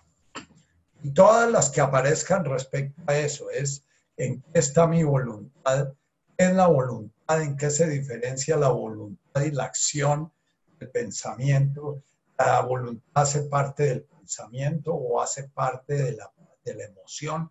La emoción está separada del pensamiento. La emoción obedece a la sensorialidad, obedece a la mente. La emoción en un hombre primitivo obedecía al cuerpo. La emoción era la forma como el psiquismo integraba la interpretación de una realidad sensorial presente. Hoy en día la emoción es una respuesta a la mente. Estamos tan desconectados de la realidad que nuestras emociones responden es a las ideas. Y por eso la mayoría de terapias lo llevan a uno es a preguntarse en la mente es lo que está produciendo una determinada emoción. Porque las emociones no obedecen a la realidad, sino representaciones de la realidad. Si me, si me imagino que me ama, me siento plena de alegría, pero si me imagino que no me ama, me siento vuelta mierda. Pero, y, bueno, y en la última entrevista que tuviste con él, eh, ¿qué sentiste? Ah, no, yo sentía que no me amaba, pero él que te decía que sí me amaba, ¿no? Pero entonces, ¿por qué? Ah, porque es que yo ya siento que no me ama, ¿no? Y bueno, creo una representación, así como antes creó la representación de que sí la amaba, después creó la representación de que no la amaba, y entonces va a actuar en la relación como si no la amaran, y entonces, etcétera. Eso sigue en una cadena en la cual cada vez me separa más de la realidad. Humildad es esta bienaventuranza. Es comenzar a soltar nuestro desear y nuestro querer a la realidad También pregunto a Nacho acerca de esa palabra tan de moda, resiliencia, si antes eh, los supuestos hechos adversos o traumáticos que me llevaron a ella, ha despertado a mi conciencia, estoy presente y en armonía con el universo con la divinidad, la famosa palabra no tendría sentido. Me adelanto a ella, el despertar previo de alguna manera puede significar lo mismo o la resiliencia me lleva al aprendizaje y al despertar. Es resiliencia, es un término físico que a partir del año 60 o 50, no recuerdo cuándo, lo incorporaron a la psicología. Resiliencia es la capacidad que tiene un acero que se dobla a cuando se deja de presionar volver a tomar su forma. Es la capacidad que tiene un cuerpo físico a retomar su forma cuando cambian las condiciones que lo tienen en determinadas circunstancias. Eh, eh, esa palabra comenzó a usarse en la ecología comenzó a decirse que un bosque es resiliente cuando dejan de talarlo y él comienza nuevamente a, a tomar su forma anterior. Y una vida humana es resiliente y ya en psicología la palabra resiliencia ha adquirido muchísimos significados y hay especialistas en resiliencia como Cyrulnik. Y, bueno, eh, fundamentalmente la palabra se refiere a que hay vidas que son profundamente probadas a nivel de la conciencia psíquica. Un huerfanito, una persona, una niña que es violada o un niño que es violado, o una persona que sufre mucha hambre, son muy probados. Eh, teóricamente esa persona debería ser una persona que queda handicapiada, que queda desventajada, que queda eh, marcada de por vida por, su, por las circunstancias tan adversas que vivió. Sin embargo, en psicología se ha ido viendo eh, muchas historias muy, muy adversas en el sentido humano han generado seres muy, muy desarrollados, seres con unas enormes capacidades, ¿no? Y entonces a eso se le dio el nombre de resiliencia. Y lo que se ha visto es que no siempre eh, eh, se puede saber es lo que causa la resiliencia, porque si se cogen cinco huérfanos de un orfanato que han vivido una experiencia determinada, de golpe tres mueren, uno termina siendo un asesino y de golpe el otro termina siendo eh, José Gregorio Hernández quién sé yo. Ah, eh, eh, no se sabe bien. Parte de lo que estudia el estudio psicológico de la resiliencia es cuáles son los factores que hacen que haya unos seres humanos que hacen resiliencia, o sea, que desarrollan unas capacidad de respuesta a la realidad mucho más completa, mucho más crecida y otros que se quedan perdidos. La misma luz que ilumina al águila enseguece al búho. Es una de las cosas que se podrían aplicar en esto. Ahora, lo que pregunta Marilyn es la resiliencia en esas personas que han de alguna manera desarrollado, como, muchos de los niños con los que trabajaste tú en, tus orquestas, eh, eh, eh, esas dificultades y ese trabajo que pasaron esos niños, muchas veces les permitió desarrollar una personalidad, una estructura de ego más hábil y más, eh, más eh, adaptable la de un niño bien protegido que ha recibido todo lo que necesita, que ha tenido unos padres disponibles, etc. Sí, es cierto.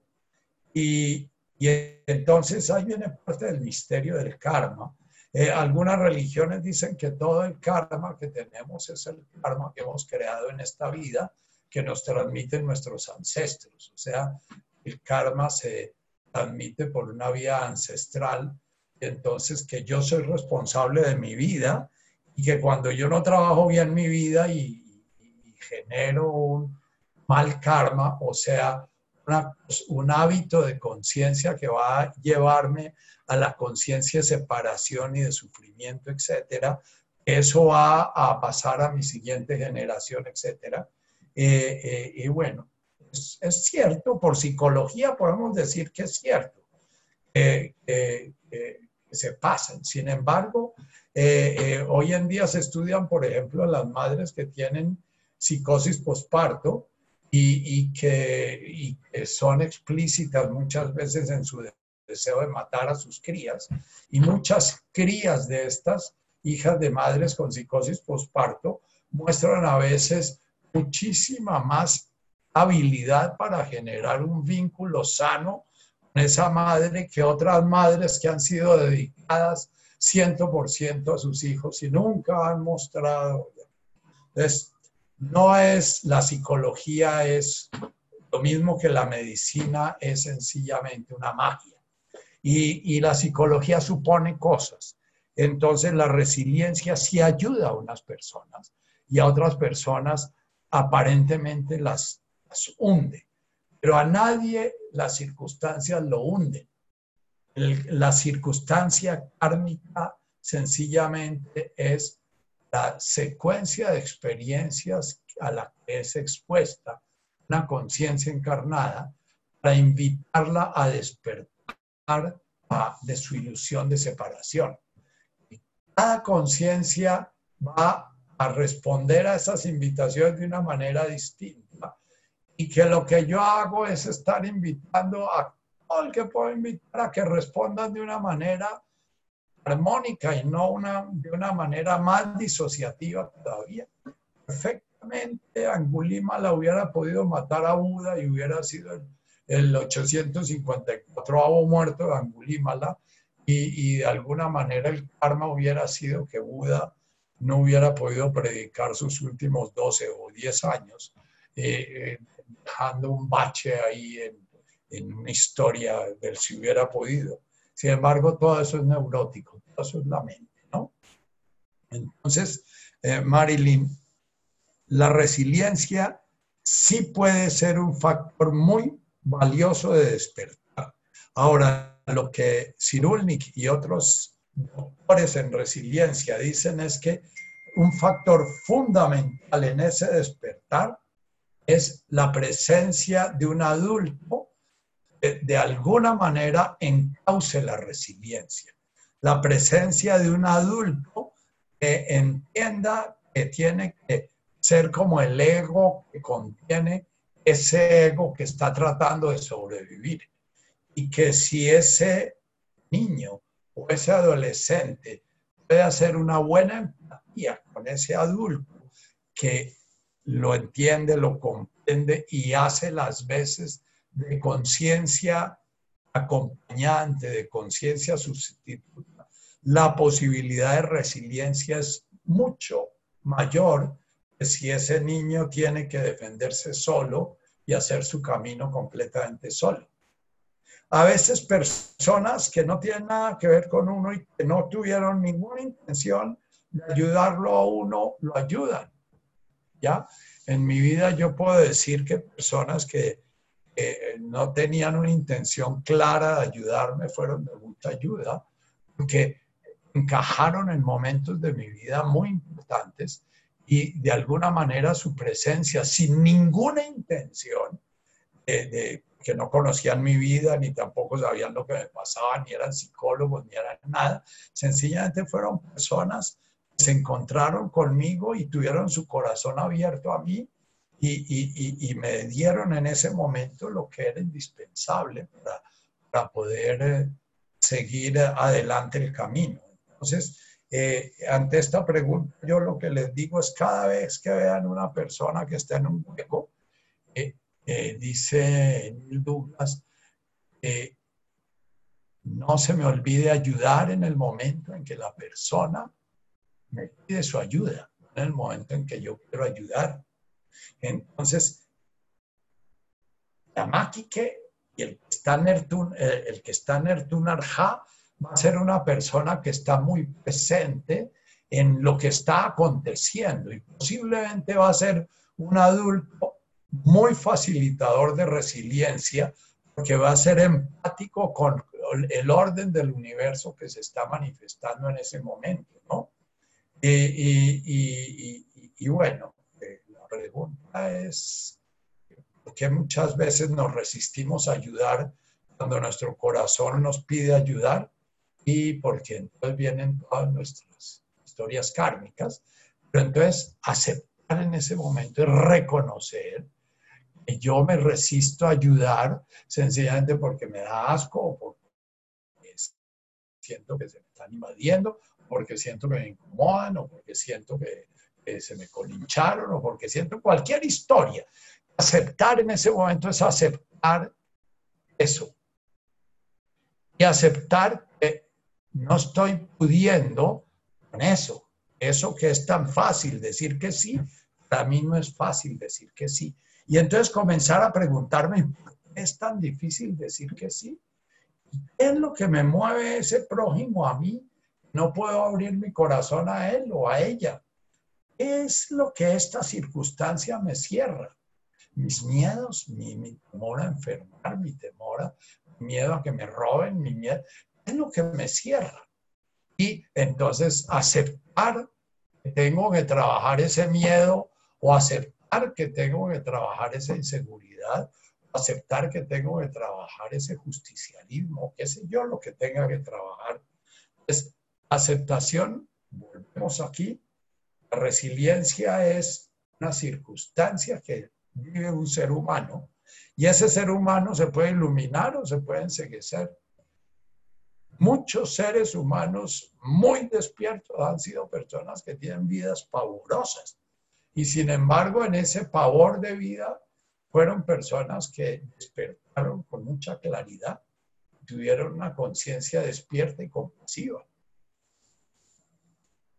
Eh, en, las historias de Dominique Lapierre en la India, en Calcuta y todo eh, en sus novelas, aparecen muchas personas en unas circunstancias realmente macabras, que son unas personas plenas de luz y plenas de, amor y, son personas criadas que han sido castradas porque pertenecen a, sectas que, castran a sus hijos y que además de castrados han sido vendidos y han sido, han comerciado con ellos carnalmente y, y sin embargo son seres de luz.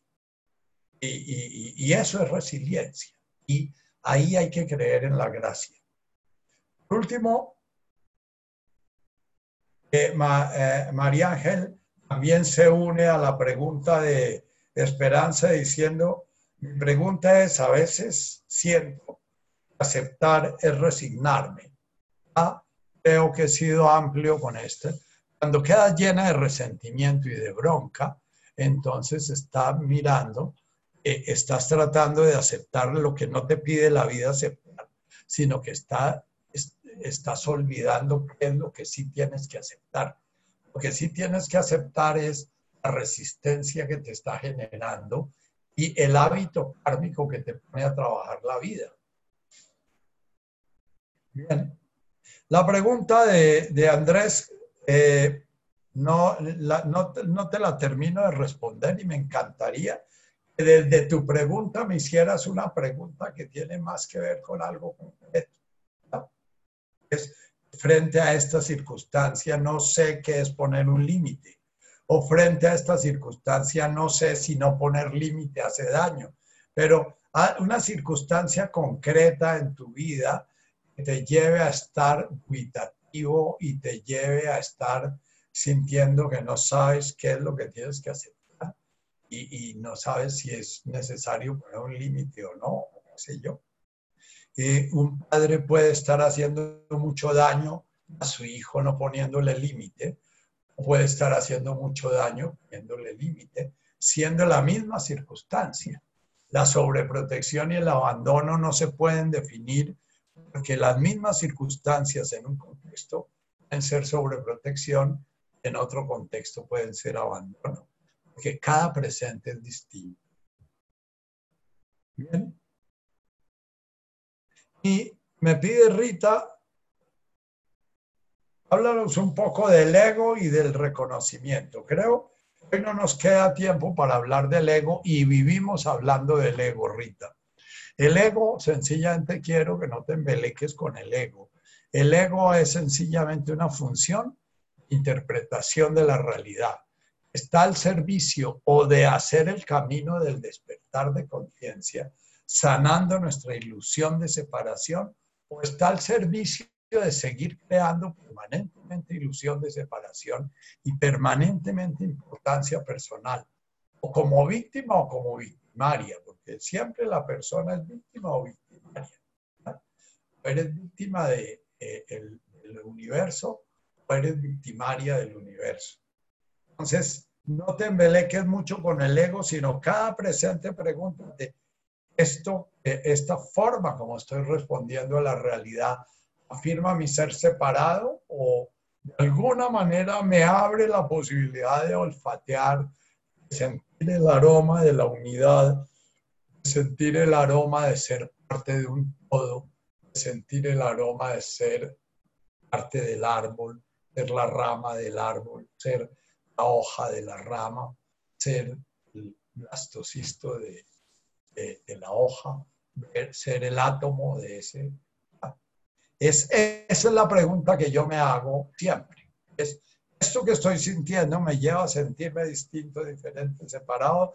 Y si me lleva a sentirme distinto, diferente, separado, víctima, culpable de ser víctima, en ese momento sé que el ego está trabajando en función de ayudarme a sentirme separado y que estoy haciendo el camino del karma y no el camino de sanar el. Bien. Vamos a hacer una meditacióncita con la máquica. Cierra tus ojos y busca una postura en la cual sientas claramente tu cuerpo. Ojalá tu espalda esté recta.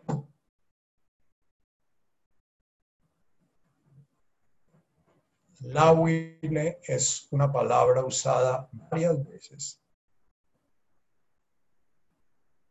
Representa estar alerta. Representa estar despierto. Entonces, nuestro momento de mirarnos a nosotros mismos esté alerta y despierto. Para eso buscamos una postura en nuestro cuerpo alerta y despierta.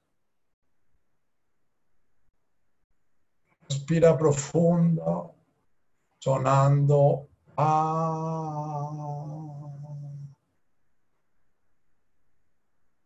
Y en tu expirar permite que suene el boom.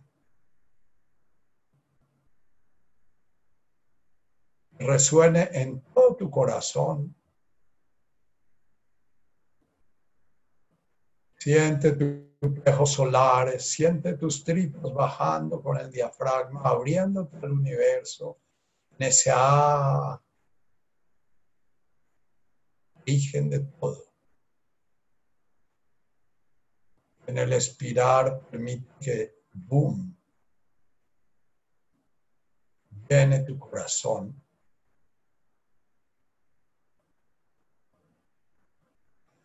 Y Busca sentir en tu corazón literalmente. Si no sientes nada, imagínalo.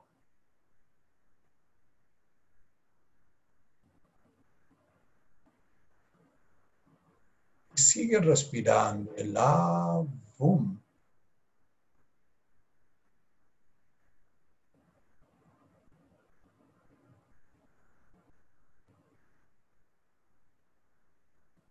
Ahora inspira el Avum y expira el Maya.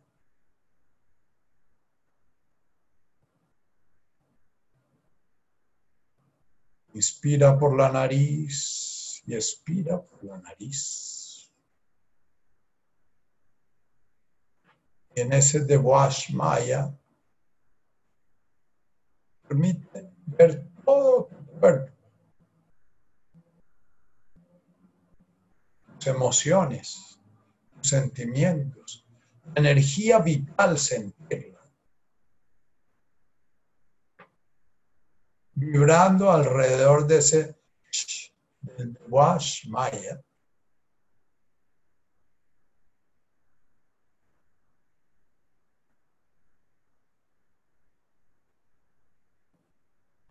Esa presencia divina manifestándose en forma de vida, armonizando, integrando, ordenando, informando esos millones y millones y millones de átomos y células que componen tu cuerpo. Permitiendo ser ese universo en el cual la conciencia está viviendo su aventura.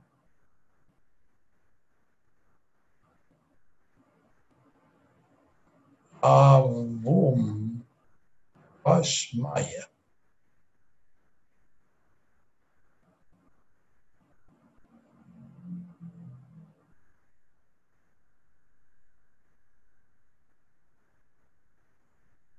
respira por la boca. Ese mismo avum. Respira por la nariz de Washmaya. Mira todas las criaturas se crean a través de tu universo. Criaturas mentales, emocionales, físicas.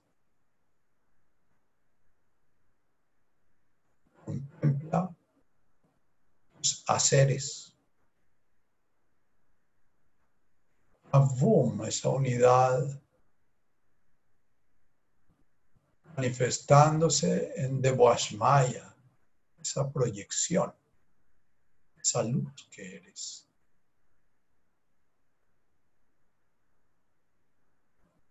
Integrándose con otros universos, relacionándose con otros universos.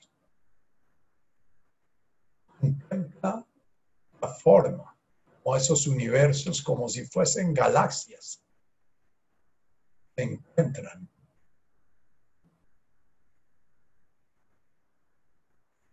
la forma como tu música se integra con la música de esas personas son tus prójimos. En en tu destino, están cerca de ti.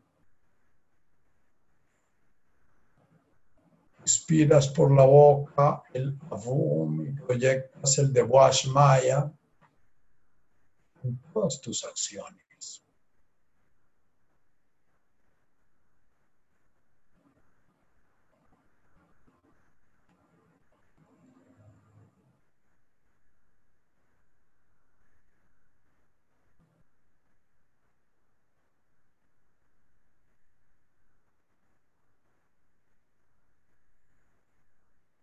Contempla desde este interior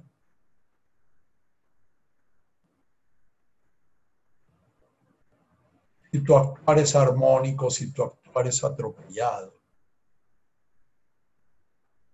si tu actuar es como una música que se impone.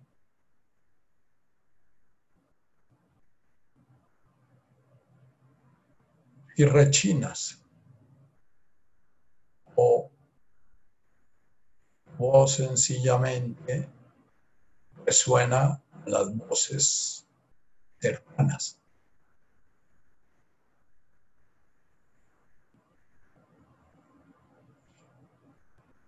Ahora tu afum se forma en tu corazón y de Washmaya va a tu mente. Multiplicidad del vórtice de pensamientos.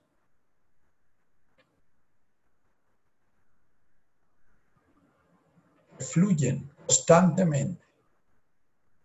No paran.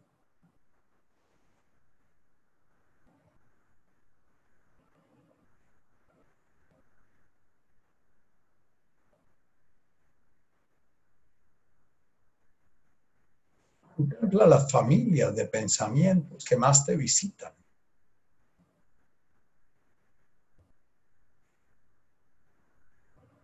que viven reuniéndose para hacer fiestas, a criticar o crearte miedos, a crear historias sobre ti o historias sobre otros, para habitar paraísos perdidos en el pasado, para crear fantasías de relaciones de familia empresas en el futuro. Mira al servicio de qué imágenes están esas multitudes de pensamientos. ¿Qué imagen crean de ti mismo de ti misma? Tus proyectos, tus críticas, tus juicios, tus visitas del pasado imagen construyen?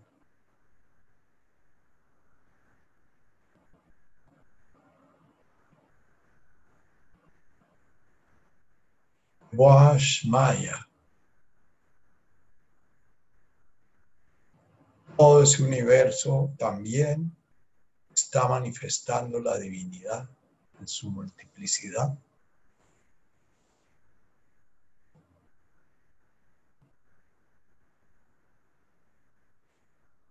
Ahora tomas aire por la nariz y lo sueltas por la boca.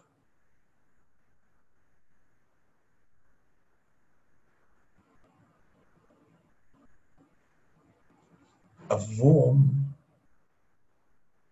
Washmaya.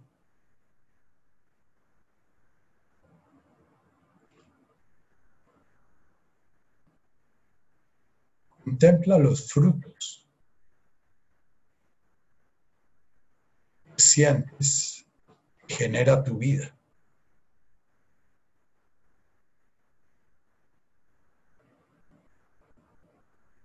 Contempla en qué se transforma el alimento que comes. En qué se transforma el cariño que recibes. Eres agua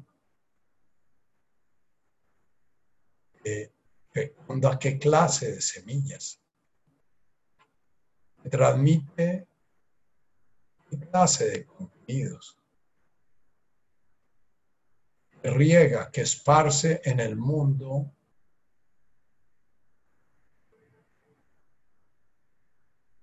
cosas. Míralo muy bondadosamente, sin mente crítica. Sencillamente contempla ese de Wash Maya, sin juzgarlo, sin juzgarlo por bueno o por malo, por meritorio o por catastrófico, por útil o por inútil. Ningún juicio. Es sencillamente lo que está produciendo tu vida, lo que crees que ha producido. Sobre todo lo que produce en este presente psicológico, este presente en el espacio-tiempo, que no es propiamente tu presente.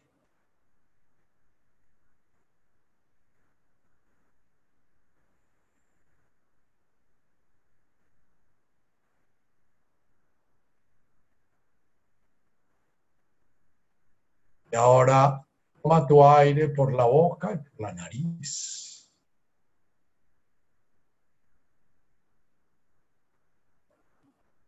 Lo sueltas por la boca y por la nariz.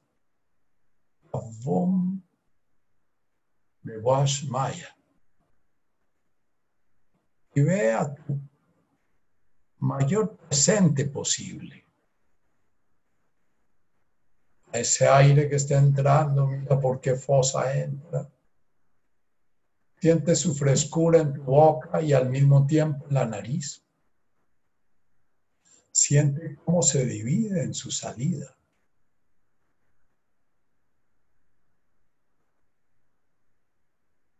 Siente tu corazón con cada boom en tu inspiración.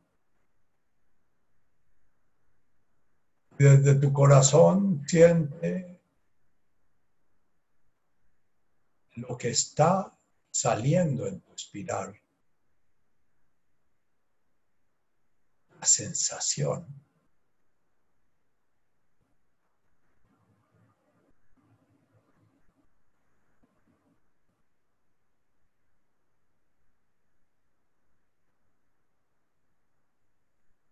Avum Vashmaya.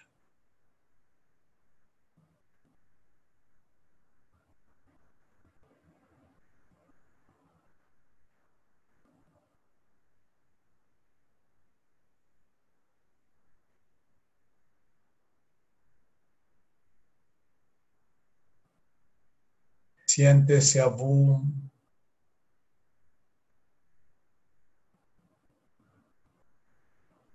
manifestándose su voluntad. Siente que en cada respirar tuyo está alajá, uja. A través de ti se está dando la respiración de Dios. Lo único que tienes es que amaquite, soltarte, dejar que Dios respire a través tuyo.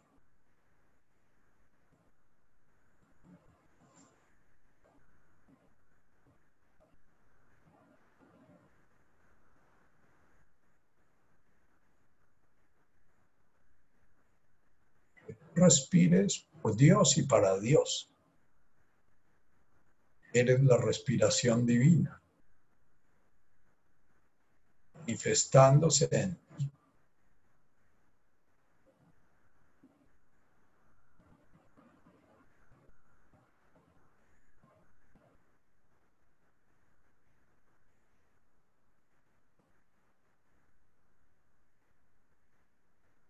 Home, la máquina.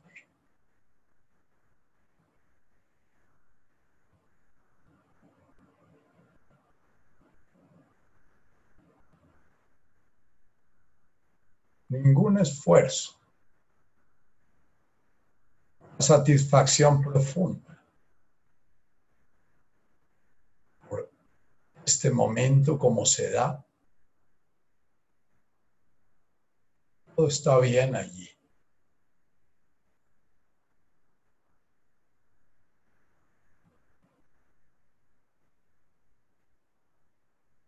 Estás dejando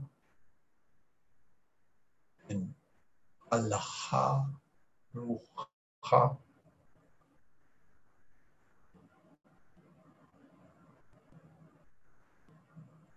Respirar.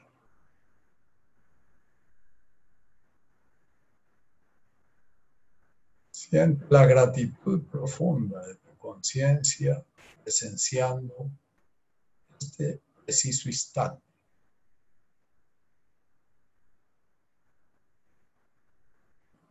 Tu aire entra por la boca y por la nariz. Siente su frescura, su sabor, su dulzura. Sientes la vida que lleva. Sale por la boca y la nariz. Sintiendo tu cuerpo, tus emociones, tu mente los frutos, poniéndolos en manos de todo el universo.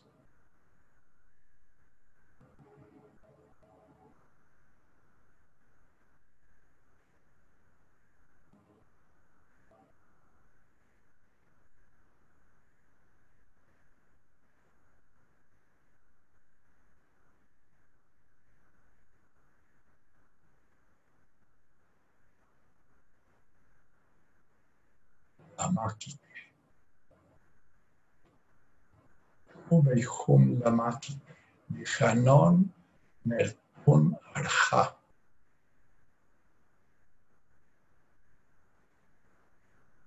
Este presenciar la respiración de Dios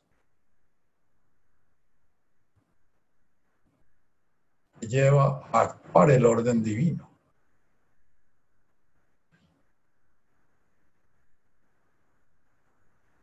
Lleva a recibir el poder de la tierra,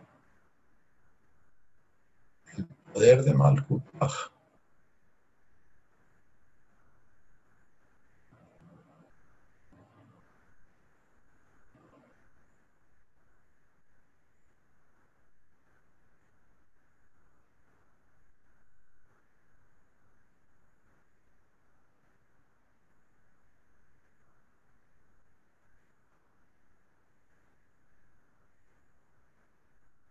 Descubres el gozo. Estar amando a la amada.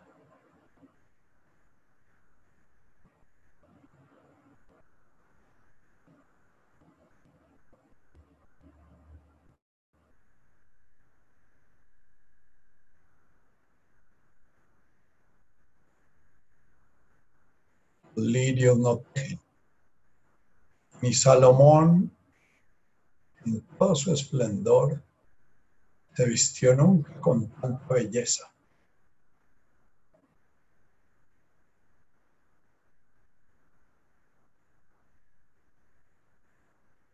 El aceptar en últimas.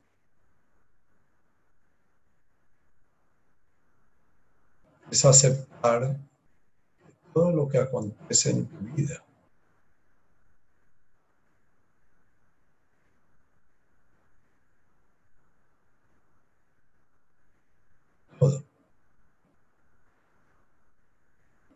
Sencillamente eres el portal a manifestar. Viene la unidad. Un cabello se cae de vuestra cabeza sin la voluntad del Padre. Si tu mente frente a este dicho comienza a rebotarse,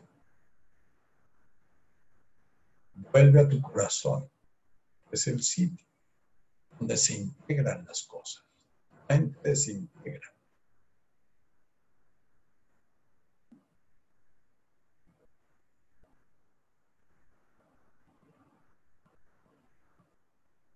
Vuelve a tu corazón físicamente.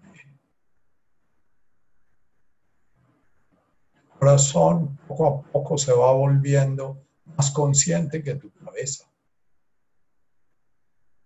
Cada vez tu conciencia visita más ese espacio integrador y amoroso.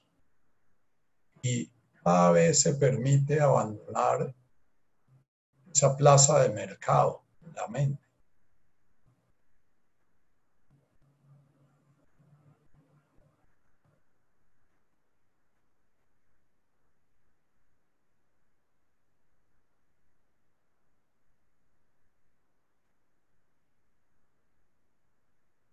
Ubehum Lamakite Dijanon Ja.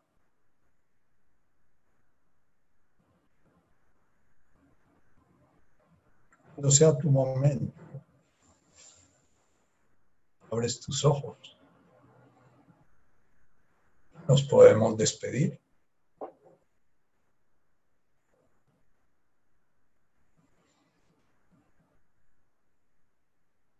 Tómate tu tiempo y permite que sea la jarruja no te abandone de una.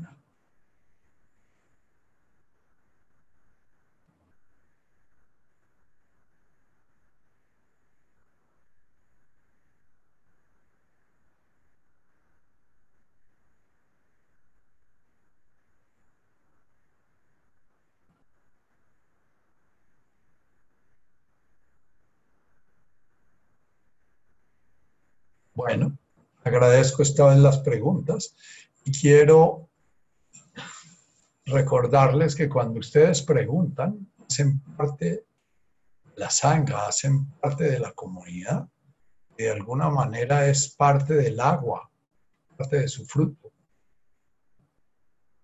¿Mm? Y pregúntense qué los lleva a preguntar y qué los lleva a no preguntar.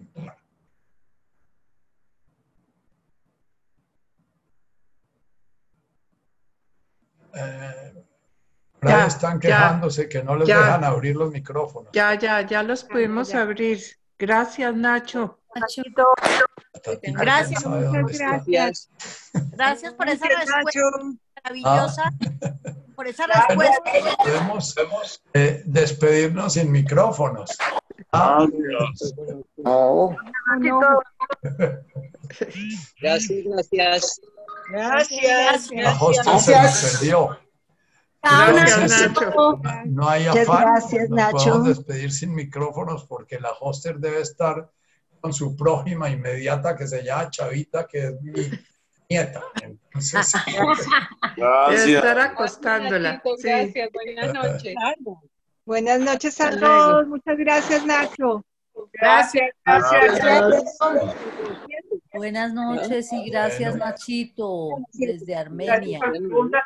seguimos progresando en este caminito de Jesús. Es un caminito desde la diversidad a la unidad. Es un caminito que está muy ligado a la oración al Padre Nuestro. Los que están siguiendo el, el retiro con Neil Douglas eh, eh, van viendo cómo hay un paralelismo directo entre la oración del Señor y sus bienaventuranzas cómo se relacionan directamente. Este, esta tercera bienaventuranza es el Tetema al Kutaj para desembocar en, el- Nehuesibiana. Es el que de alguna manera mi yo puedo resuene con el mil, con el yo puedo del universo. Que no está. No sé, salió. Chao, Nachito. Hasta Hasta mañana. luego, gracias, gracias. Gracias. Mil gracias. Sí, Nachito no, divino. Mil gracias. Mil gracias, Nachito Bello.